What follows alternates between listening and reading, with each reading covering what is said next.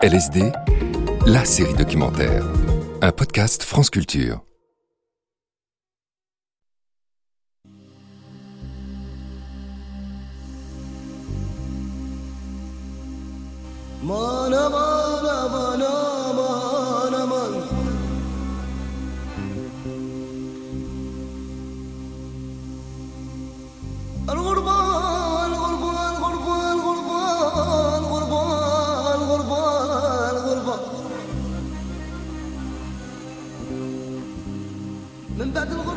Chansons qui sont vulgaires.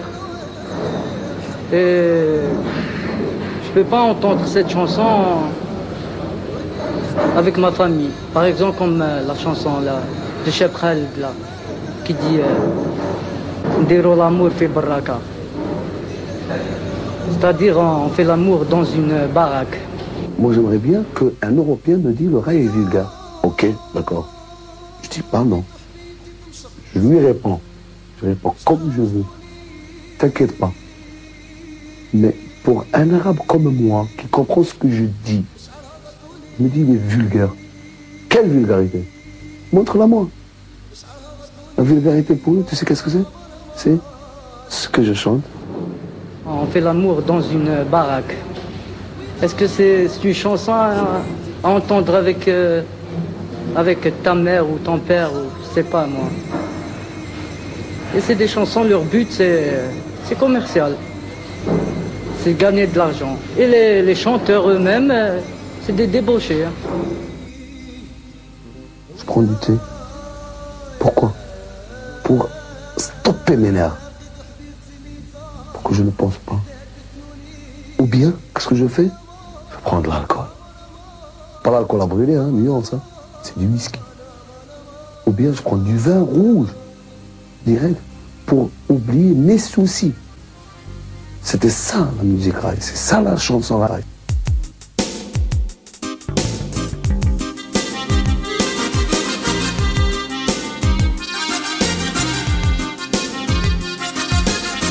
Le Rail, une histoire algérienne. Une série documentaire de Hajar Ben réalisée par Séverine Kassar. Deuxième épisode, Cheb et Chebbet, une bande de jeunes.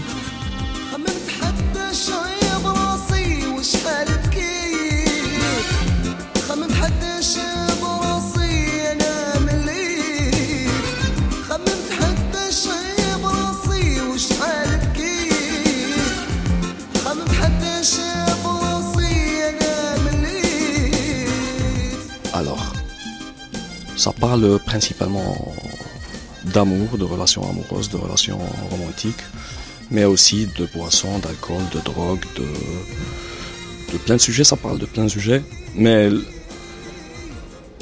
la qualité ou l'attribut principal du rail pour moi, c'est que c'est une, une musique qui parle notre langue, au propre et au figuré. Au propre parce que pas, ce sont des textes euh, terre à terre, ce sont des, euh, des paroles euh, très simples le plus souvent. Au figuré, ce n'est pas, contrairement à d'autres styles musicaux algériens, dont les textes sont restés un peu figés, un peu moralisateurs, un peu dans ce sens-là, le rail ne prétend pas à une, pureté. Le rail dit les choses comme elles sont.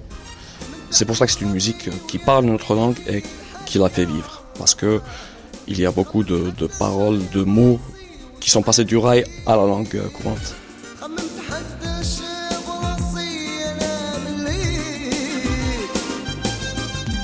Je m'appelle euh, Hamdi Baala. Je suis euh, journaliste et traducteur basé à Alger. Je peux te dire comment j'ai découvert euh, où j'ai été présenté au rail, tout jeune, enfant. Je crois que, mon premier souvenir du rail, c'était Didi. J'avais 6 ans. Didi a tellement été un succès que même les enfants chantaient ça dans la rue, sans comprendre les paroles bien sûr. Un peu plus tard, j'ai dû entendre mon père chantonner les paroles de Al-Marsam, de Khaled. Il a dû entendre ça à la télé ou à la radio, il a un peu chantonné les paroles et ensuite il a dit euh, Astaghfirullah, comme si ça faisait euh, partie d'un passé qu'il ne voulait plus, euh, dont il ne voulait plus se rappeler. Mais un peu plus tard, à travers des cousins, qui devait avoir euh, 16 ou 17 ans à l'époque, il avait des centaines de cassettes Ray de tout le monde. De Khaled, de Mami, de Nasro à l'époque, de Fatila Sahraoui, etc. Et c'était sa passion en fait. Il avait un, un poste cassette et il collectionnait les, euh, les cassettes. Je te parle de Batna, c'est une ville à 400 km à l'est d'Alger. C'est là que je suis né et j'ai grandi. Donc, la passion de ce cousin-là était euh, le fait de collectionner des cassettes de rail. Et il faisait toutes les villes euh, autour de Batna pour dénicher les, les dernières sorties, les cassettes rares, etc. Il nous racontait chaque euh, l'histoire de chaque cassette, comment il a eu, comment le vendeur n'a pas voulu la, la lâcher, comment il a convaincu de lui en faire un- une copie, etc. Et donc, c'était mon introduction rail. Euh, J'avais pas un rapport direct à la musique comme auditeur, mais euh, à travers les cousins, j'ai vu que c'était quelque chose.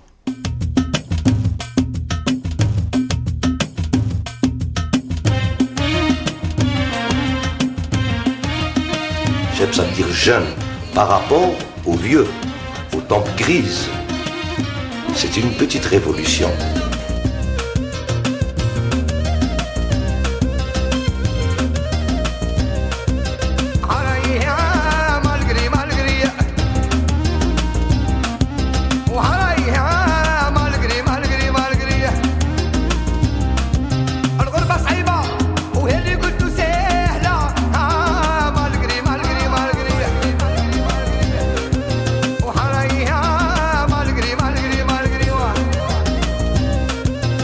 Début des années 80, le rail, au texte subversif, sort de son terreau natal de l'Oranie pour conquérir toute l'Algérie. Malgré sa mauvaise réputation, le genre devient la bande-son de la jeunesse algérienne et ses artistes, tels Cheb Khaled, Cheb Tahar ou encore Cheb Afadela, deviennent les nouvelles stars du pays par la magie de la cassette. Houel Boumediene est mort, le pays change et ça s'entend.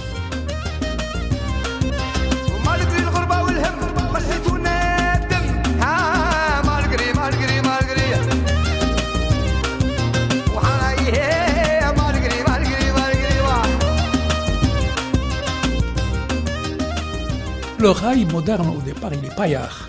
Il est dans la lignée du rail trap. Mohamed Kali, journaliste. Donc il est paillard, il va chanter des chansons très, très osées, il va, il va dire les choses euh, euh, crûment. Il est dans l'esprit, dans la tradition de travail. C'est pour ça qu'il ne peut être joué que dans les cabarets. Et il va se faire entendre du public large grâce à la cassette. Parce que la cassette a cet avantage, c'est qu'on peut l'écouter seul. On met son casque, ou alors en copain, on sort dehors, on sort sa cassette de rail, on a ses bouteilles de rouge, et on va passer la soirée au, clair de lune, à boire et à écouter du, rail, parce qu'on peut pas aller dans le cabaret. Le cabaret, ça, ça coûte cher. Il faut de l'argent pour y aller. Plus que cela, dans les années 70, le service national est créé. Le service national, c'est le service militaire. Et alors, on va avoir les jeunes Oranais qui vont emporter les cassettes et leurs magnétophones. Et ils vont être dans une caserne à, à l'est du pays. Ils vont aller au sud. Ils vont aller du côté de Branaba. Et c'est comme ça que le rail va être popularisé. Il va y avoir des jeunes de l'Est qui vont venir dans les casernes faire leur service militaire en Oranie. Et ils vont entendre. Et donc, même s'il n'y a pas la radio pour populariser le rail, c'est par ce biais-là, grâce à la cassette, qui a permis la diffusion à travers toute l'Algérie du rail, malgré l'interdit, malgré, disons, la, la censure, le rail va se propager à travers toute l'Algérie. Moi, j'ai été militaire, appelé, une fois terminé mes études de universitaires. Bouziane Ben Achour, écrivain et journaliste. Alors, je suis parti, euh, j'ai été, bon, je suis parti, on m'a, j'ai fait deux années de service militaire, six mois à Blida, l'instruction, une année et demie à, ailleurs. Alors, quand je suis parti à la caserne, la seule consolation qui nous restait, c'était la cassette. Bien sûr, on faisait ça en cachette, parce qu'on n'avait pas le droit, le sergent nous l'a confisqué. Moi, j'étais, à l'époque, fiancé amoureux de ma femme. Donc, quand j'écoutais la cassette, c'était ma meilleure consolation. Et je, je, euh, j'avais hâte de, à ce que le week-end vienne pour que je vienne ici la voir et retourner le jour même. Tu vois. Et il n'y avait pas que moi. Toute la compagnie, c'était pareil. Parce qu'on avait tous, de- on, est tous, on était tous, bon, bien sûr, universitaire, c'est, on n'était pas rentré à 19 ans, un peu plus tard, 23 ans, 24 ans. Mais à 23 ans, 24 ans, on était tous euh, amoureux. Et cette chanson-là correspondait à nos attentes. Donc, Blaoui Houari ou Ahmed Ouhabi pouvaient, bien sûr, il y a de très belles mélopées, hein, il n'y a, il y a pas à dire. Mais la cassette disait les mots crus. Et moi, ces mots crus, j'avais besoin de les entendre. Et puis se passe aussi une chose, c'est la fin du 45 tours des disques vinyles. Bouziane Daoudi, journaliste. La cassette, bien sûr, c'est rapide, c'est moins cher à fabriquer. Et la radiocassette, euh, c'est individuel. Alors que le tourne-disque, c'est plus familial, plus dans le salon. Radiocassette, on peut se balader avec, entre copains. On peut le mettre au, bas de l'immeuble, euh, on écoute, euh, dans les jardins, etc. Bon. Et ça, ça aussi, ça a contribué à faire l'explo- l'explosion de ce rail. Et ça va exploser, ça va dépasser la région d'Oran, en 78 surtout, avec Shaba Fadela, une jeune fille, qui chante euh, Moi je n'ai plus sommeil, euh, le whisky euh, est européen, la bière est arabe. Des, phrases un peu échevelées, un peu déconstruites, mais chacun comprend ce qu'il veut. En même temps, elles sont subversives. Elles ne sont pas engagées politiquement. Elles sont subversives. Elles dérangent la morale ambiante.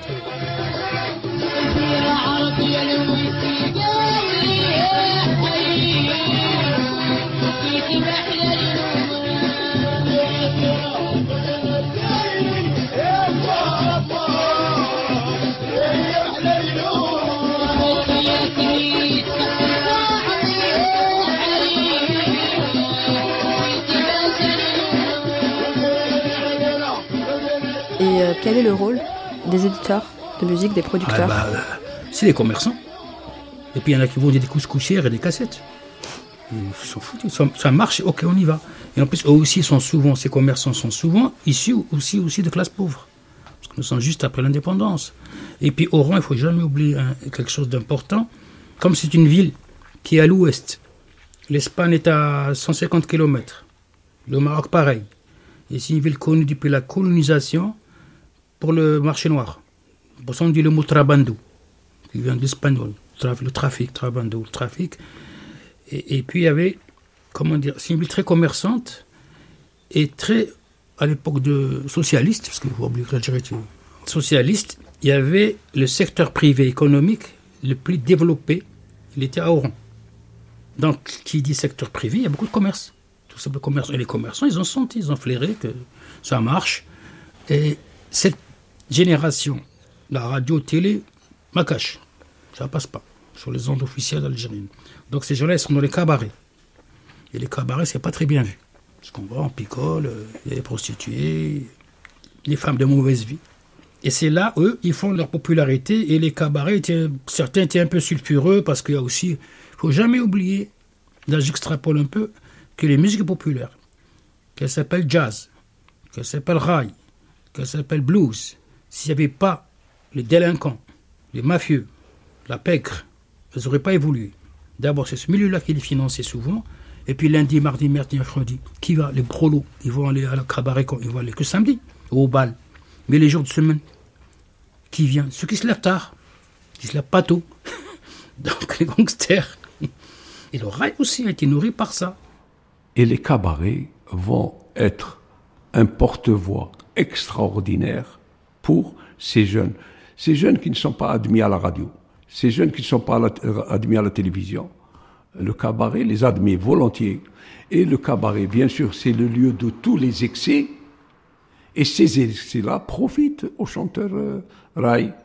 Le cabaret, au début, euh, pour un artiste, au début, ça reste une école. Rouer Selmani, producteur. Je sais que ça va faire bizarre si je viens de quelques-uns, cabaret, école, mais euh, c'est le seul endroit où on peut jouer pendant 6 heures d'affilée et tous les jours. Et en plus jouer devant un public.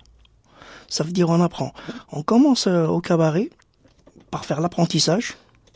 Et quand on commence à être sûr de soi-même, le chanteur ou bien le pianiste ou bien le bassiste, il commence à enregistrer pour se faire un nom dans le euh, domaine de la musique. Et il y en a qui réussissent et il y en a qui, euh, qui échouent. Le, je pense que le, le succès et la, la résistance, la durabilité du rail est due à, à l'existence d'un écosystème indépendant de tout ce qui est étatique. Hamdi Baala. Le système des, des fêtes de mariage, des, des cabarets, des, euh, le- ce sont des lieux qui permettent l'existence d'une d'une circulation de- d'argent, on va dire, qui fait vivre les artistes et les, les producteurs de rail. C'est pour ça que je pense le rail a pu pendant longtemps, avant que ce ne soit reconnu, on va dire entre guillemets, par l'État et par les, médias publics, a pu exister pendant des décennies. Historiquement traditionnellement, c'est Wahran l'épicentre de, tout ça. Même s'il y a des cabarets un peu partout dans le pays, mais il y a une grande concentration de, cabarets et de lieux où se produisent les, artistes à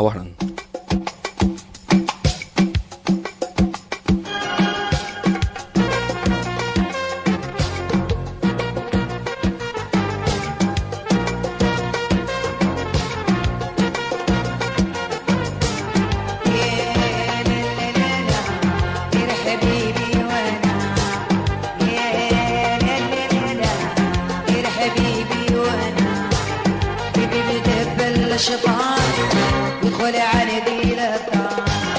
شربه عيني وي بونجور آه، بوعلام ديسكو مغرب من مدينة وهران لا فيل دورا مرحبا بكم بيانفوني أنا بديت آه، في الراي باسكو حنا J'ai commencé dans le rail parce que j'étais, disons, d'une famille un peu pauvre. Depuis mon enfance, euh, j'aimais la musique et le sport. Moi, je pratiquais la boxe et j'aimais beaucoup ça. Bon, la boxe à l'époque, on en faisait surtout dans des galas, dans des fêtes, parce qu'il n'y avait pas de boxe pro. À l'époque, j'étais euh, dans l'électroménager, et puis après, j'ai commencé à bosser dans la musique. J'avais un magasin où je vendais des cassettes au détail, place du Maghreb, au centre-ville d'Oran.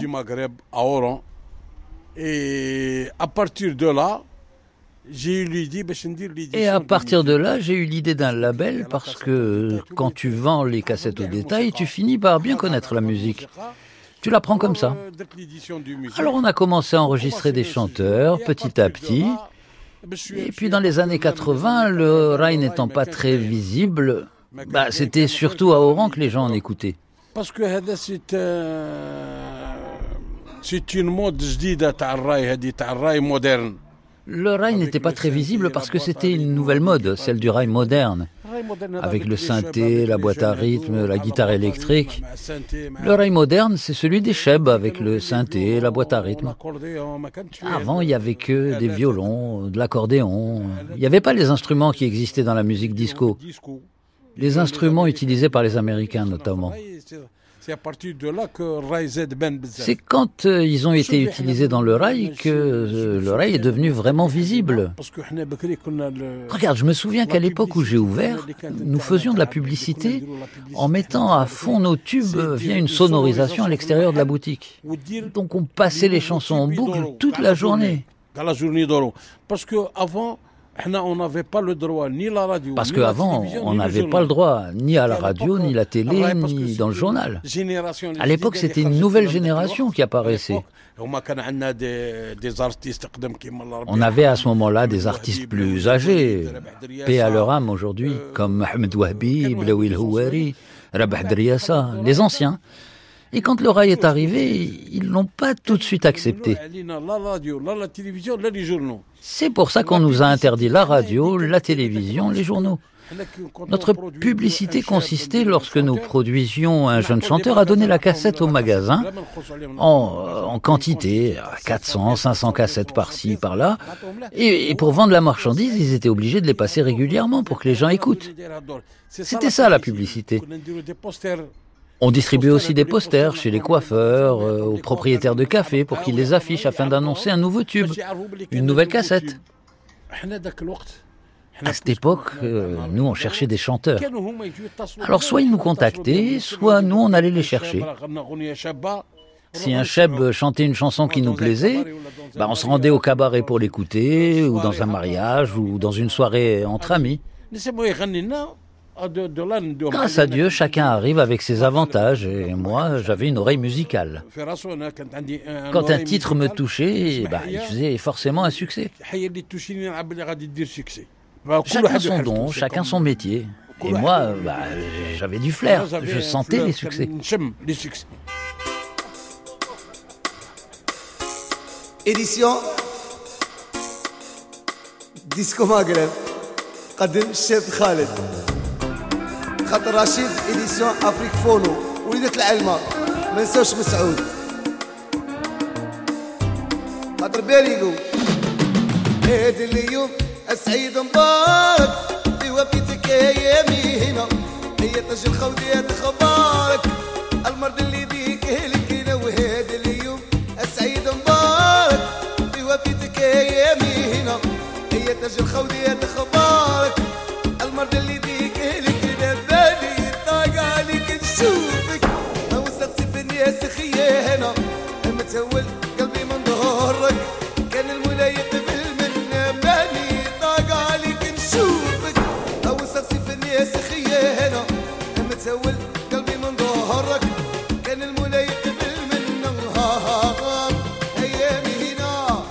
Nombreux sont ceux qui reprochent au rail une vulgarité dans les thèmes, comme dans la langue utilisée. Nombreux aussi sont ceux qui y voient une poésie populaire, fidèle à ses racines. Pour comprendre le débat textuel, j'en ai discuté avec deux amis, Salah Badis et Hamdi Baala, respectivement écrivains et journalistes, et tous les deux traducteurs. On est à Alger, et comme souvent, on est en voiture. En train de- d'enregistrer Ouais, ouais, t'inquiète. Par exemple, il y a un, une- un commentaire ou un truc qui peut résumer l'esprit rail. C'est par rapport à. On parlait de Rachid, euh, Rachid et Fethi Bab Ahmed, donc les producteurs et tout, de l'ouest euh, algérien, de Tlemcen. C'est des, visionnaires. C'est des gens qui ont vu des possibilités, des, du potentiel dans cette musique. Donc voilà, ils étaient bien équipés euh, euh, dans leur studio et tout. Et, et surtout, c'est le plus important, c'est pas le matériel, c'est pas la technique, c'est la vision. Dans la chanson de Sahraoui et Fadila, la plus connue, Nselfik, euh, c'est quoi le titre anglais, Hamdi? Euh, euh, No Chance. No Chance. Donc, euh, dans cette chanson, donc, euh, c'est bien masterisé. On écoute le début de la chanson, euh, de Fadela. Nselfik, c'est c'est tu m'appartiens ou euh, je sais pas comment traduire exactement. Et l'esterbar, tu peux juste redire ce que c'est? L'istikhbar, c'est le, c'est- c'est le prélude de la chanson. Donc, à un certain moment, la meuf, elle est en train de chanter. Chanson d'amour, chanson de, de possessivité, si tu veux. Parce que c'est ça, le rail, c'est l'amour toxique aussi. C'est ce qu'on oublie de dire. Donc, à un certain moment, en pleine chanson, la hype, et elle dit quoi? Le biyam al-hamra, Rachid Sogha. En gros, elle fait une dédicace en pleine chanson, en plein vers. Donc, euh, on parle de poésie, en plein vers, à la BMW rouge du producteur. Un dédicace à la BMW rouge qui était sûrement la first BMW dans, la région de cette génération euh, du producteur Rachid Bab Ahmed. Après, par exemple, pour terminer dans cet exemple euh, automobiliste, je me rappelle d'un d'un donc d'un autre prélude de Sheikh Zouawi, donc qui était le mari de Sheikh Al-Jinniya, pour une 505. Donc c'est une voiture Peugeot cette fois-ci. La 505 mythique, je ne sais pas pourquoi, d'un taxieur ami à eux qui est parti en ferraille. Donc sûrement ils ont fait un accident, un truc comme ça avec cette 505. Apparemment ils se sont déplacés beaucoup avec cette 505 et elle est morte au combat.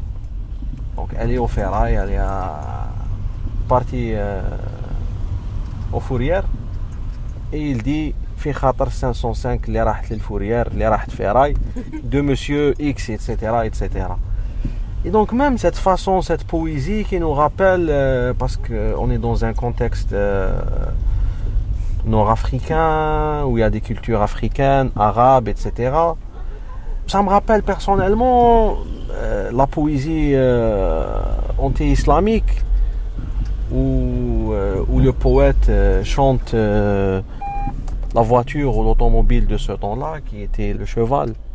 Par exemple, il y a des gens comme euh, Antar ibn qui parle de, son cheval avec détail. Genre, il fait de l'anatomie et il nomme chaque, euh, organe euh, de cet être vivant.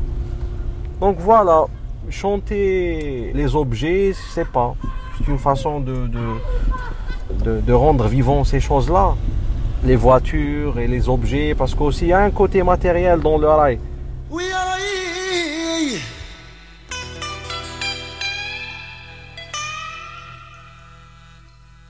ورفت عيني يا الله وراني صابر اسال فيك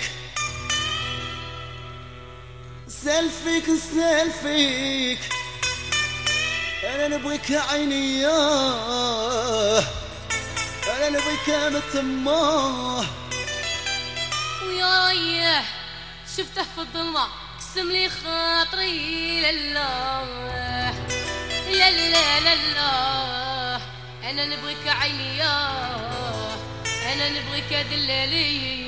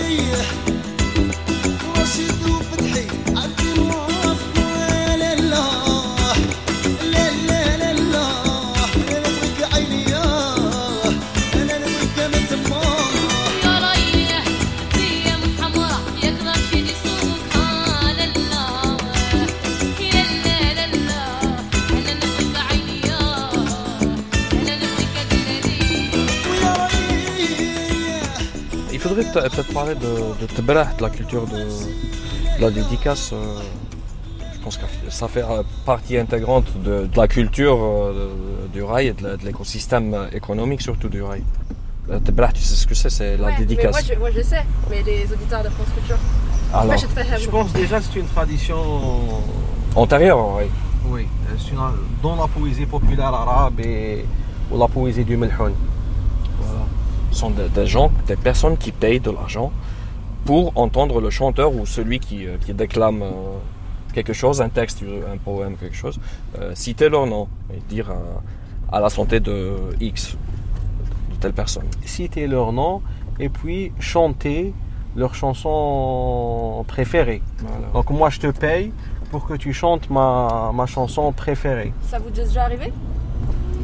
Bah, nous sommes ici en qualité de. ah, Nous sommes en qualité d'experts. Donc vous avez déjà demandé des dédicaces. Ce qu'il faudrait dire, c'est que souvent les structures des, des chansons rail euh, enregistrées au cabaret, euh, en live, en direct. Et personnellement, je n'ai vu ça nulle part ailleurs, dans aucune autre musique. C'est que il n'y a pas, il a pas la structure classique d'une d'une chanson, c'est-à-dire couplet, refrain, hook, euh, etc. C'est que tu peux trouver euh, couplet, tebarah, refrain, tebarah. Le- la dédicace fait partie intégrante de, de la chanson, quoi. D'accord. Mais du coup, si vous voulez pas me dire euh, à qui vous avez demandé une dédicace et pourquoi, est-ce que vous pouvez me dire si ça coûte cher? Alors ça peut aller, euh, c'est selon les endroits. Ouais, ça dépend de l'endroit. Il y a des endroits où le- la dédicace coûte euh, pas très cher. Et puis il y a des endroits fréquentés par des gens friqués, quoi, où ça peut aller jusqu'à des sommes euh, extraordinaires. Des sons faramineuses. Je sais pas c'est quoi ce mot-là, faramineuse, mais il est souvent utilisé pour, pour parler de grandes proportions. Écoute, astronomique. Je pense que on peut connaître les tarifs du Tibrah dans un endroit en connaissant les tarifs de l'alcool. Voilà, c'est souvent, il y a une corrélation entre le prix euh, du verre et le prix, euh, c'est-à-dire la, de la dédicace. Et en même temps, parce que nous sommes entre traducteurs là, je suis pas sûr, on a, on a traduit le mot Tibrah dédicace, mais je suis pas sûr que c'est la traduction exacte. Parce qu'aussi, Tibrah, c'est l'origine du mot, c'est Barraha. Donc c'est la racine, euh, comment on dit? La racine. euh, Ça, ça veut dire dire à haute voix, c'est ça? Oui, c'est ça. Donc euh, dire à haute voix, et souvent c'est ça, parce qu'on est devant euh, un public, il faut élever la voix. Et cette culture-là, c'est un peu, comme disait Hamdi, c'est le business model dans les cabarets. Et en même temps, pour ne pas euh, réduire tout à l'argent, je pense que c'est une culture ou c'est une tradition où on évoque les absents. Donc soit ceux qui sont partis en exil, soit les morts. Il y a un rituel comme ça, comme si on appelle les absents, morts ou vivants, pour partager ce moment-là.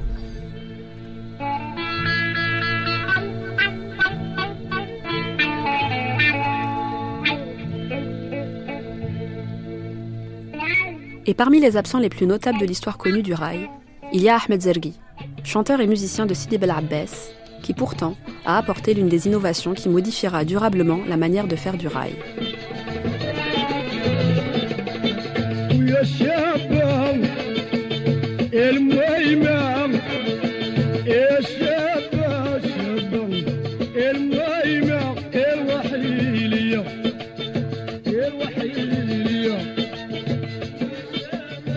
Alors, Ahmed Zarghi, c'est un guitariste Sidi Bel Abbas qui est à l'origine du rail euh, abbasi, on dit, c'est-à-dire le rail de Bel Abbas. Nassim Kouti, musicien.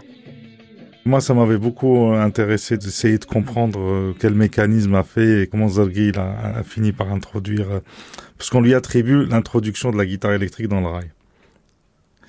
Sauf que dans les recherches, c'est un peu plus subtil que ça. En tout cas, aux, der- aux dernières discussions que j'ai pu avoir avec euh, Lotfi Attar euh, de Raina Rai, on discutait et que c'était assez, assez intéressant, assez plausible, en tout cas, c'était sa, sa théorie c'est que euh, la guitare électrique, elle a été introduite plus ou moins en Algérie grâce au rock, donc tous les mouvements des musiques des années 60, euh, les Beatles, les Shadows, euh, les Animals, tout ce qu'on pouvait écouter à ce moment-là, Hendrix aussi. Et du coup, euh, Lotfi et, et- une certaine génération de, sa génération, justement, ont commencé à faire des groupes de reprises de ces groupes de rock. Et du coup, ils se procuraient souvent du matériel pour essayer de faire du Hendrix. Donc, il fallait une pédale pour essayer d'avoir le même son que Jimmy Page. Ben, il fallait une Gibson et, et ainsi de suite. Zargi, apparemment, son premier instrument, c'était pas la guitare électrique, mais c'était plus euh, des instruments type oud ou mandol, banjo, des trucs plus, on va dire, euh, populaires euh, algériens qu'on utilisait dans la musique euh, populaire algérienne pour jouer du marocain ou jouer de l'oriental et des choses comme ça. Et donc, il s'est mis à la guitare électrique à ce moment-là. Et de regarder un peu faire les autres, le crew un peu rocker de Sidi Bel Abbas. Il s'est dit, ben, je vais introduire ça dans, dans la musique que je fais. Faut savoir aussi, euh, je sais pas si vous avez abordé ça dans le sujet, mais le Meddahat, euh, Zargi, apparemment, sa mère était une chanteuse Meddahat. La traduction littérale, c'est les louangeuses, donc euh, c'est les chanteuses qui font des louanges. Au début, le chant est plus euh, religieux, c'est dans- les mariages et les circoncisions, donc c'est un groupe de femmes qui ne chantaient que pour les femmes, dans les mariages ou les circoncisions. Et donc euh, Zargi, euh, apparemment, sa maman était faisait partie d'un groupe de Meddahat. Donc ça lui a un peu inculqué ce côté qu'on peut écouter dans sa musique, où il y a beaucoup de chœurs de réponses. Quand il chante, il y a toujours des réponses à l'unisson.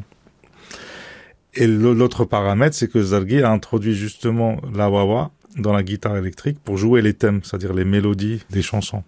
Et la wawa, c'est une manière d'imiter, de se rapprocher un peu de Gasba, qui est la flûte en roseau, en bambou, qu'on utilise dans le rail, qu'on trouve dans les, morceaux de Rimiti ou la raïchure. Donc c'est un peu ça, c'est pour essayer d'imiter un peu ce, souffle de Gasba que Zargis met à un peu à jouer d'une certaine manière de la guitare électrique, voilà, pour, pour introduire. La particularité, c'est qu'il est décédé très jeune. Il n'a pas fait trop d'albums studio. Beaucoup de ses albums sont issus de mariages, ou de fêtes, ou de soirées privées. Je crois qu'il en a quelques-uns à la fin de sa vie où il a commencé à penser à monter son propre studio, d'enregistrer ses propres euh, cassettes et de les revendre aux éditeurs parce que souvent c'était des mariages où on venait en enregistrer, on, sortait les trucs. euh. C'était quelqu'un qui n'avait pas trop conscience de protéger un peu sa musique et donc il est à l'origine de beaucoup de de titres comme Shabba, comme euh, Meli Meli. Euh, Shabba, c'est le grand succès de Chapraled, notamment. Oui, en tout cas, ça, c'est-à-dire quand on écoute la mélodie, c'est pas forcément la même, mais euh, on va dire ça, c'est un dérivé qui a permis. euh, on va dire, moi, j'accuse personne, mais voilà, ça a permis, on va dire, l'inspiration. Mais ce qui est sûr, c'est que Zargi, c'est assez étonnant. C'est une des rares euh, figures du rail avec Sheikh Harimiti. Bon, Sheikh Harimiti, on en parle beaucoup plus parce qu'il y a un succès international, donc l'international lui a un peu rendu hommage. Mais euh, Zargi, c'est vraiment la personne la plus effacée du rail. On le retrouve dans aucune compilation, quelle qu'elle soit. euh, on ne le retrouve dans aucun documentaire. Je- alors, je ne sais pas pourquoi. euh, Ouais, j'allais j'allais vous demander, à votre avis, pourquoi euh, a souffre de cette invisibilisation? Je pense qu'il y a un truc qui est dû à sa mort prématurée et à sa productivité très locale. Et aussi la dimension, je pense, euh, un peu, hum, il était moins populaire, moins télévisuel. C'était quelqu'un qui faisait des mariages, tout le monde le connaissait. C'était quelqu'un plus proche du peuple. Il y a, a quelqu'un de très intéressant. Il s'appelle Morsado Abidou. Et pour moi, c'est vraiment le, le- l'archiveur de Zargi. Il a toutes les archives. Il a un groupe d'hommage à Zargi et tout, à Sidi Bel Abbas. Et du coup, il a une photo. Il a beaucoup de photos de Zargi où on voit Zargi chanter. Et on voit Khaled et Sheb Handi dans le public en train de l'observer.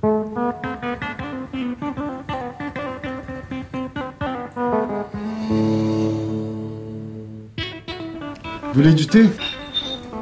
Bonjour, est-ce que vous pouvez vous présenter?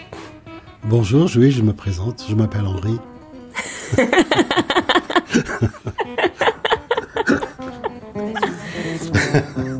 voulais. euh, Je voudrais bien refaire réussir- ma vie. Réussir ma vie, non Réussir ma vie.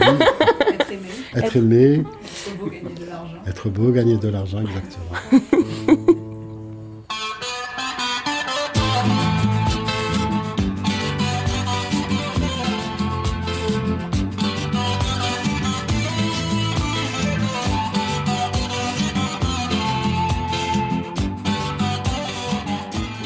Oui, je suis Mohamed Ali Alalou. J'ai 69 ans, retraité. J'ai travaillé à Alger dans la radio, ce qu'on appelait avant la RTA. Et euh, je faisais un peu le pitre, je m'amusais. Ça a duré 12 ans. Et on a eu deux ans de parenthèse enchantée, où on pouvait tout dire. C'était entre 89 et 91 ou 12. Voilà. Est-ce que vous pouvez nous parler justement de la chaîne pour laquelle vous travailliez à l'époque? La chaîne 3 Ben, la chaîne 3, c'est une chaîne francophone. La radio algérienne, elle a été, euh, elle, a une, elle a une chaîne en kabyle, une chaîne en arabe et une chaîne en français. Ils ont gardé le schéma colonial tel qu'il était jusqu'à aujourd'hui. Par exemple, à la chaîne 1, on passe euh, la musique orientale.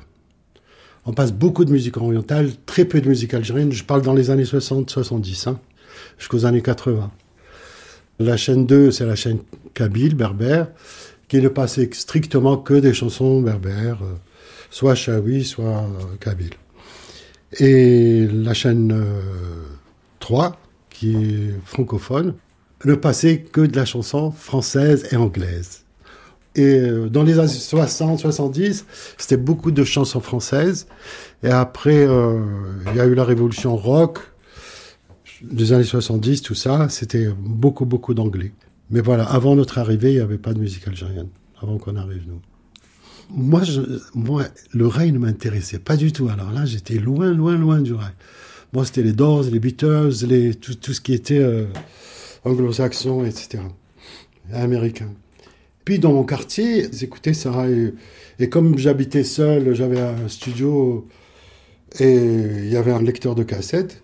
Les copains, ils venaient, ils me disaient, moi, j'aimerais bien écouter ça. Et donc, c'est comme ça que j'ai découvert un peu la chanson rail. Et j'ai découvert avec Bellemou, euh, Boutaï Basrir, euh, Boutsul Jabal etc. Et tout. Moi, j'ai eu des chocs dans ma vie. Le premier choc, c'était Raina Rai. Pour moi, la musique Rai elle était insipide et euh, c'était les mêmes accords, les mêmes mots, les mêmes trucs. Je voyais rien d'intéressant dedans. Je voyais rien d'intéressant. Jusqu'au jour où un album qui a été fait en France, ici, par un groupe qui s'appelait Raina Rai, un copain de France m'envoie la cassette, il me dit écoute ça. Ce truc-là de Raina Rai, c'était quelque chose. Vraiment, c'était quelque chose. Et quand vous arrivez à la radio, à quel moment vous décidez d'en passer? Alors, à la radio, c'était interdit de passer de la musique algérienne. Maintenant, ils passent tout le temps de la musique algérienne, même à la télé, partout. Nous, c'était interdit pour euh, aucune raison. Il n'y avait aucune note, il n'y avait rien, etc. Et, tout.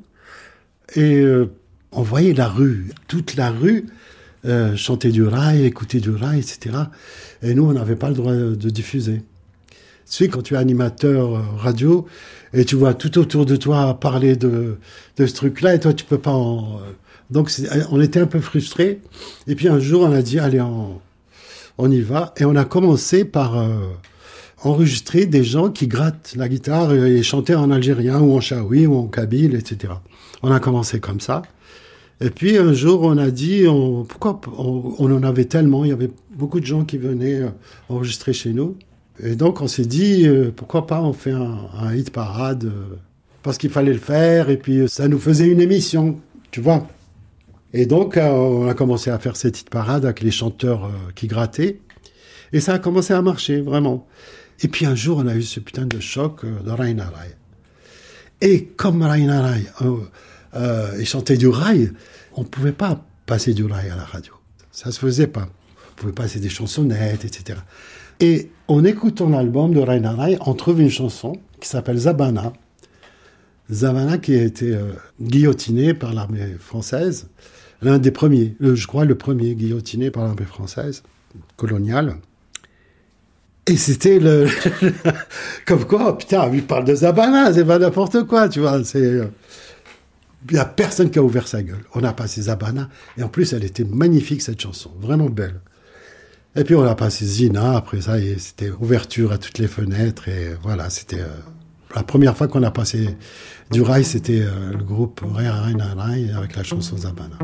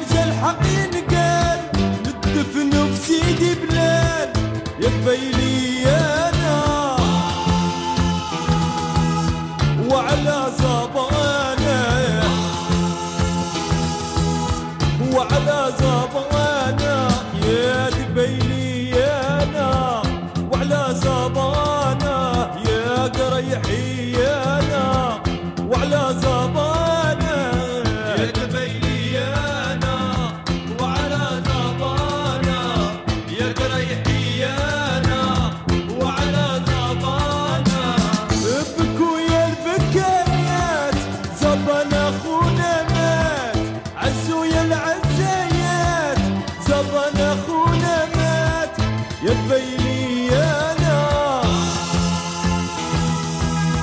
وعلى زبانه وعلى زبانه Il y a un élément très important qui arrive, et moi je le lis avec euh, l'ouverture politique. Bouziane Ben Achour. Boumedienne, Houari Boumedienne meurt en décembre 78. Il y a la venue d'un nouveau président. Un nouveau président qui nous vient de l'Ouest, parce qu'il était ici chef de région militaire. C'est Chedli Benjdid. Il devient président de la République. Et Chedli Benjdid opte pour l'ouverture, tout azimut, l'ouverture sur l'intérieur et l'extérieur. Et cette ouverture-là permet, euh, ça a aussi un impact, il faut le dire, et il faut aussi rendre hommage à ce président Rabbi qui est un gars de l'Est, et qui, a, qui s'est marié avec une Oranaise, qui est devenu pratiquement Oranais, qui était chef de région et qui est devenu président de la République. Et cet homme-là a fait que l'Algérie s'ouvre. C'est aussi la démocratisation, il faut jamais l'oublier, de la télévision, de la boîte de télévision. La télévision euh, était bien sûr, elle est entrée dans les foyers dans les années 70, mais elle s'est beaucoup démocratisée dans les années 80, grâce à l'importation massive d'électroménager, de télévision. De... Et ça aussi, ça a permis à la chanson rail, par petites étapes, de passer. C'est aussi, le mérite revient à la, radio en langue française. Parce que les journalistes, les animateurs en langue française de la radio algérienne ont fait beaucoup pour la, chante, euh, la chanson. Parce qu'ils passaient dans une radio en langue française des chanteurs raï, bel en langue arabe. Ces chanteurs-là qui ne passaient pas dans la chaîne 1 en arabe. le pouvoir algérien va utiliser le rail pour se rapprocher d'abord de la jeunesse algérienne, s'ouvrir sur la société réelle. Mohamed Kali. Bien sûr, en, en donnant un coup de pouce au, au, au rail, c'est une façon de se rapprocher de la jeunesse et aussi de l'exporter en, en France pour le soft power. Le, pouvoir avait mandaté un, un- lieutenant-colonel, lieutenant-colonel Snoussi. Nous, on le connaissait de l'armée, on connaissait les, militaires que le, le Soudar, euh, le militaire obtus. Mais parfois, il y avait un homme d'une culture. Euh, connaît Snoussi, lorsqu'il vous parlait, vous avez en face de vous un intellectuel de, haut niveau. C'est pas le, sergent-chef, euh, c'est pas le, le gars du garde à vous. Et c'était quelqu'un qui était d'une finesse d'esprit, d'une intelligence incroyable. Et c'est lui qui a été mandaté par Chadli pour justement utiliser le rail pour se rapprocher de la jeunesse. Parce qu'ils avaient compris que le rail était un vecteur, ils pouvaient gagner la sympathie de la jeunesse parce que le pouvoir était en train de s'isoler. Et donc Snoussi a été nommé à la tête d'un complexe culturel et artistique qui est Riyad al-Fath, qui était une, entreprise, euh, disons, c'est l'État, la caisse de l'État qui, qui subventionnait toutes ces activités. Et il y avait une fameuse esplanade où pouvaient se donner des concerts. Et donc, Snoussi, c'est lui qui a, par exemple, le, premier disque euh, vraiment world music a été produit par Riyad al-Fath, le fameux Kouchi, et associé Khaled, qui était la voix à l'époque du rail incontesté, incontestable du rail, avec un jazzman algérien. Et donc Kochi a été produit par Riyad Fath. Il a coûté une fortune euh, parce que pour la première fois, on composait une chanson à rail selon les normes international et on a fait appel à des, à des studios à l'étranger. C'est pour ça que ça a coûté très très cher. En fait, l'Algérie n'avait pas de monument comme la Tour Eiffel. et un jour, et un jour, ils décident il faut qu'on ait un autre monument à nous, notre monument aux martyrs, etc. Et ils, appellent ils font un appel d'offres. Et c'est les Canadiens qui gagnent. Ils font un truc comme ça, je sais pas, des palmes, on dirait, ça, je sais pas que, que ça rappelle. Et donc, euh, au fait, les, euh, il y a Slim, je sais pas si tu connais ce caricaturiste algérien. Si tu veux connaître l'Algérie, tu vois la BD de Slim, tout, euh, tout ce qu'il a fait. Et donc, lui, un jour, il a fait un dessin, justement, d'un gars qui va à Riyad el-Fath, parce qu'il était tout neuf. Il va il va au cinéma, ensuite il va à la discothèque, ensuite il va à ceci, cela et ce. Après, il va dans le bus et il dit Je rentre en Algérie. il rentre en Algérie. Archivina, 1989. Riyad El Feth, le parc de la Victoire, s'élève depuis le début des années 80 sur les hauteurs d'Alger. Outre le sanctuaire du martyr, cet ensemble comprend un centre des arts et des galeries marchandes où l'on trouve plus de 160 boutiques, des cinémas, des restaurants. Les jeunes filles et garçons se rencontrent ici assez librement dans l'espoir de profiter de la société de consommation qui se profile derrière cette nouvelle vitrine moderne du pouvoir algérien. Autre réalisation de Riyad El Feth, le salon de la création 87 et 88 qui combine haute couture, musique et danse. Le salon 88 a été marqué par la création du ballet Rêve Bleu où les élèves de l'école de danse du centre et les Touaregs du sud mêlent leurs pas dans une imposante chorégraphie.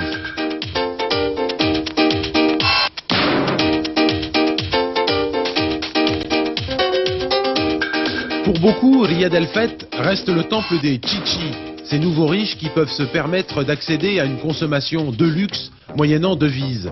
Le centre a aussi été très décrié comme lieu de débauche où beaucoup trop d'argent aurait été déboursé pour des opérations spectaculaires et sans lendemain.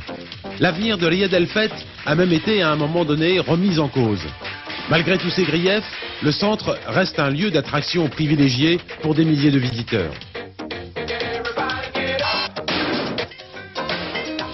Sommes à la fin du boumedianisme, de ce socialisme autoritaire, euh, bureaucratique, euh, euh, plus ou moins corrompu, enfin corrompu comme les autres de toute façon.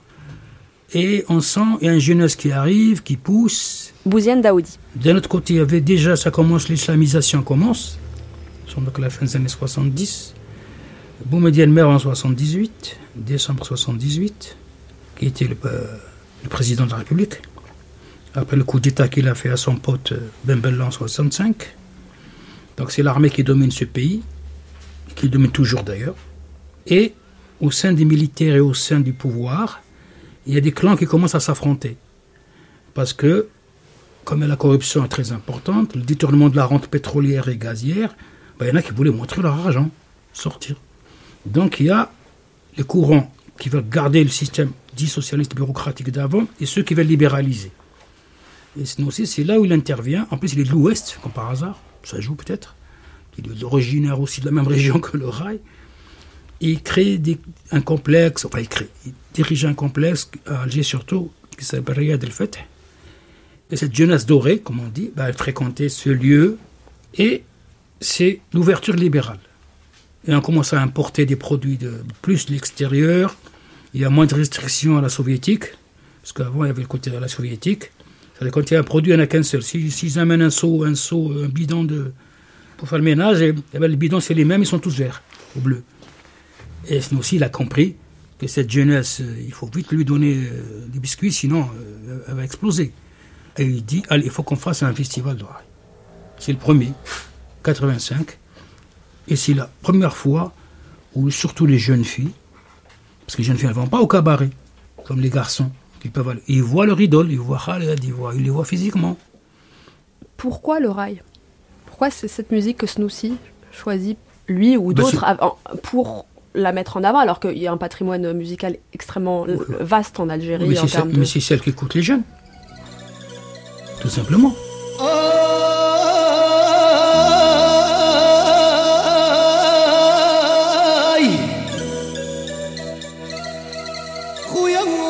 تبلع يا روح الضارنا هي هي وهي هي هي الليلة تبتي عندي.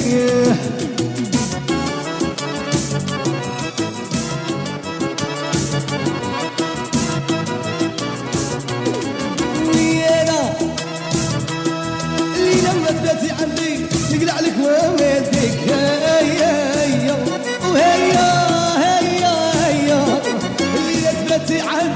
ويانا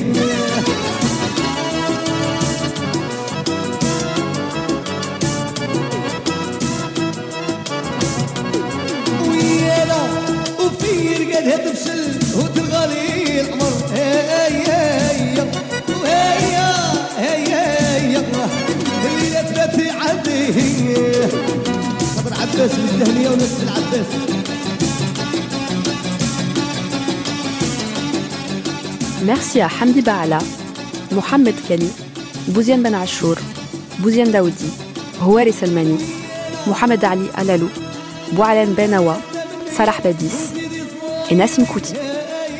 Un merci particulier à Hejel Waslati. Voix de traduction Rafik Zenin. Prise de son Nicolas Mathias. Mixage Éric Boissé. Documentation Anne-Lise Signoret.